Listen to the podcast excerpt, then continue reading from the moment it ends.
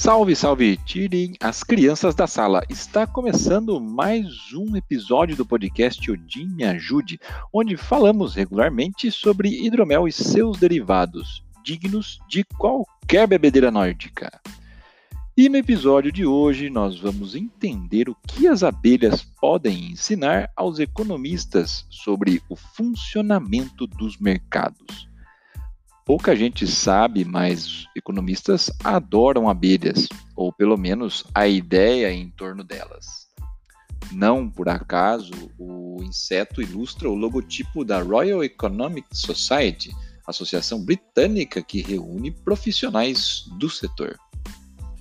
Pois bem, a Fábula das Abelhas, publicada por Bernard Mandeville no começo do século XVIII, usa o bichinho como metáfora para o funcionamento da economia e antecipa conceitos modernos como a divisão do trabalho e da mão invisível do mercado.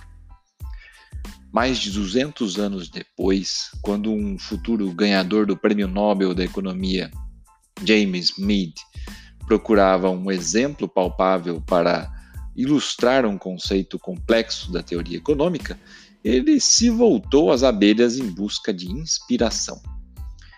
Ele queria explicar o que economistas chamam de externalidades positivas, ou seja, efeitos colaterais benéficos de determinados arranjos que o mercado sem regulação não produziriam o suficiente e que, portanto, poderiam ser objeto de subsídio por parte do Estado.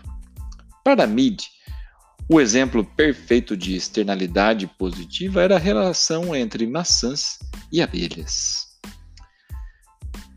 Imagine, escreveu em, 1952 esse economista, uma região que reunisse pomares e apiários. Se aqueles que cultivam maçãs plantassem mais árvores, os apicultores se beneficiariam, porque suas abelhas produziriam mais mel. Mas os produtores de macieiras, por sua vez, não compartilhariam desses benefícios, as externalidades positivas, e por isso talvez não plantassem o suficiente para que todos tivessem um aproveitamento ótimo da situação. Isso se deve, de acordo com Mead, ao simples e único fato de que o agricultor não pode cobrar o, o agricultor não pode cobrar o apicultor por estar contribuindo para a nutrição das abelhas. Mas há um porém nessa tese. O economista escolheu a planta errada. A flor de macieira não está entre as que mais estimulam a produção de mel. E essa era uma das muitas coisas que James Mead não sabia sobre as abelhas. Para entender o seu erro fundamental, precisamos recorrer à história da relação entre humanos e esses insetos. Portanto, nunca mate uma abelha. No começo de tudo, não existia apicultor, só a coleta de mel, a tentativa de roubar as colmeias de abelhas selvagens. Esses são episódios que encontramos retratados em pinturas rupestres por aí. Então, pelo menos 5 mil anos atrás, a atividade foi formalizada, digamos assim. Na Idade Média, os apicultores passaram a usar cestos como colmeias sintéticas, mas o problema com os cestos colmeia era que, para tirar o mel, era preciso se livrar das abelhas, Assim, muitas vezes, os apicultores sufocavam os insetos com fumaça sulfurosa, extraíam o mel e depois se preocupavam com a construção da próxima colônia.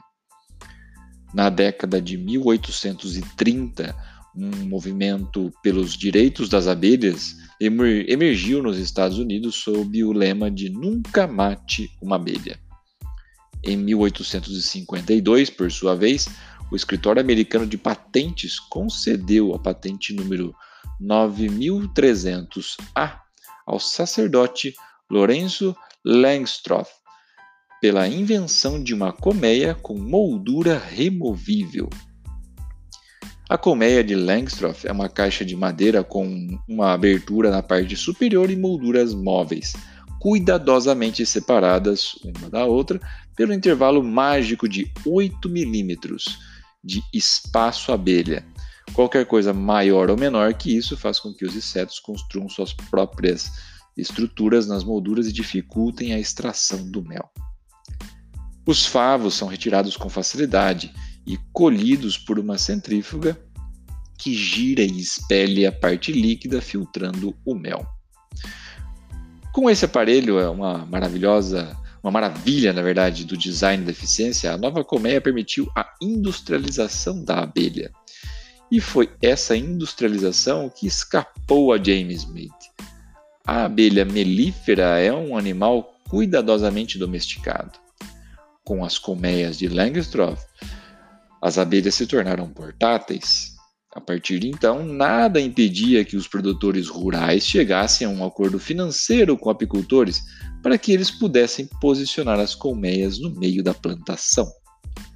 Algumas décadas depois do exemplo famoso de James Mead, outro economista, Stephen Chung, ficou curioso sobre o assunto e fez algo que nós, economistas, né, se eu fosse um economista, talvez não façamos o suficiente.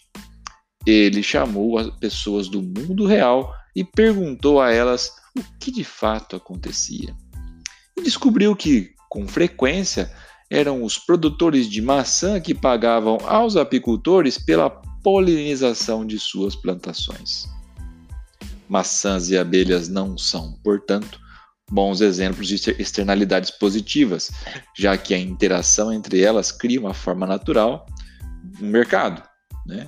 E grande. Atualmente, o seu centro de gravidade é a indústria de amêndoa da Califórnia. A oleaginosa, né, ocupa quase 4 mil quilômetros quadrados neste estado e movimenta cerca de 5 bilhões de dólares por ano. As amendoeiras precisam de abelhas, mais precisamente de 5 colônias por hectare, alugadas por cerca de 185 dólares cada uma. Os números impressionam. 85% dos 2 milhões de colmeias comerciais existentes nos Estados Unidos são deslocados e, com eles, dezenas de bilhões de abelhas. O dilema das abelhas selvagens. Pois bem, o prêmio Nobel da Economia James Mead estava equivocado a imaginar a apicultura como uma espécie de idílio rural. As abelhas foram quase completamente industrializadas e a polinização amplamente comercializada. E isso nos coloca diante de um dilema. Ecologistas estão preocupados com a população de abelhas selvagens, que, estão em um franco declínio em diversas partes do mundo. Ninguém sabe ao certo o porquê. Entre motivos aventados estão parasitas, o uso de pesticidas na agricultura e o misterioso distúrbio do colapso das colônias, em que as abelhas simplesmente desapareceram e deixaram a rainha para trás como as abelhas domesticadas enfrentam as mesmas pressões, entraria em cena um princípio econômico simples. Uma redução da oferta de abelhas acabaria pressionando os preços dos serviços de polinização. Mas não é isso que os economistas estão vendo.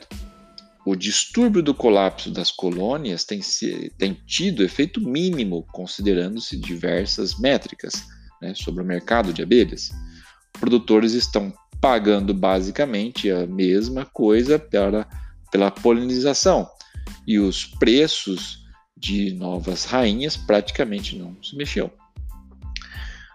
O que as abelhas podem ensinar aos economistas sobre o funcionamento dos mercados é que abelhas rainhas reproduzidas em cativeiro têm o seu valor. Aparentemente, apicultores industriais conseguiriam desenvolver estratégias para manter a estabilidade das populações usadas no negócio, seja comercializando e reproduzindo em cativeiro abelhas rainhas ou dividindo colônias. É por isso que não há uma redução na oferta de mel, ou de amêndoas, ou maçãs, ou blueberries, pelo menos até agora. Deveríamos comemorar a ação de incentivos econômicos na preservação de parte da população de abelhas? Talvez. Outra perspectiva é a de que o impulso da economia moderna de controlar e monetizar o mundo natural é justamente o que causou o problema. Antes de a agricultura monocultora mudar ecossistemas, não havia necessidade de levar as colmeias de Langstroth de um lado para outro para polinizar plantações. Populações locais de insetos faziam o trabalho de graça. Então, se quisermos um exemplo de externalidade positiva, algo que o mercado não regulado não produzirá na quantidade que a sociedade desejaria, talvez devêssemos olhar para o, um uso da terra que contribuísse para a proliferação de abelhas selvagens e de outros insetos.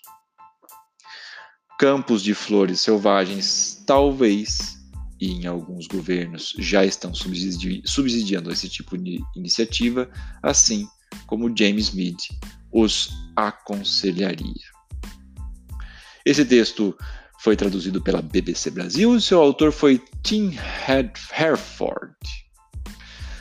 Pois bem, meus amigos, com narração de Fábio Camatari, este foi mais um episódio do podcast Odin Me Ajude toda primeira e terça-feira, primeira e terceira quinta-feira de cada mês, um episódio estupidamente gelado esperando para ser degustado por você.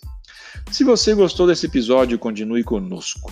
Vamos apresentar informações, receitas, papo de boteco ou, no caso de taverna, e afins, né, sobre o universo do hidromel. Aproveite e apresente esse episódio para um amigo interessado. Estamos em todas as plataformas de podcast, como o Spotify, por exemplo. Aproveite também para se conectar às nossas redes sociais, todos os links desse post, e ficar atento aos lançamentos e promoções. Este podcast é um oferecimento da hidromelaria Old Pony. Acesse oldpony, pony com y.com.br. Conheça o nosso site e a nossa loja online claro, se você for maior de 18 anos. E que Odin nos ajude.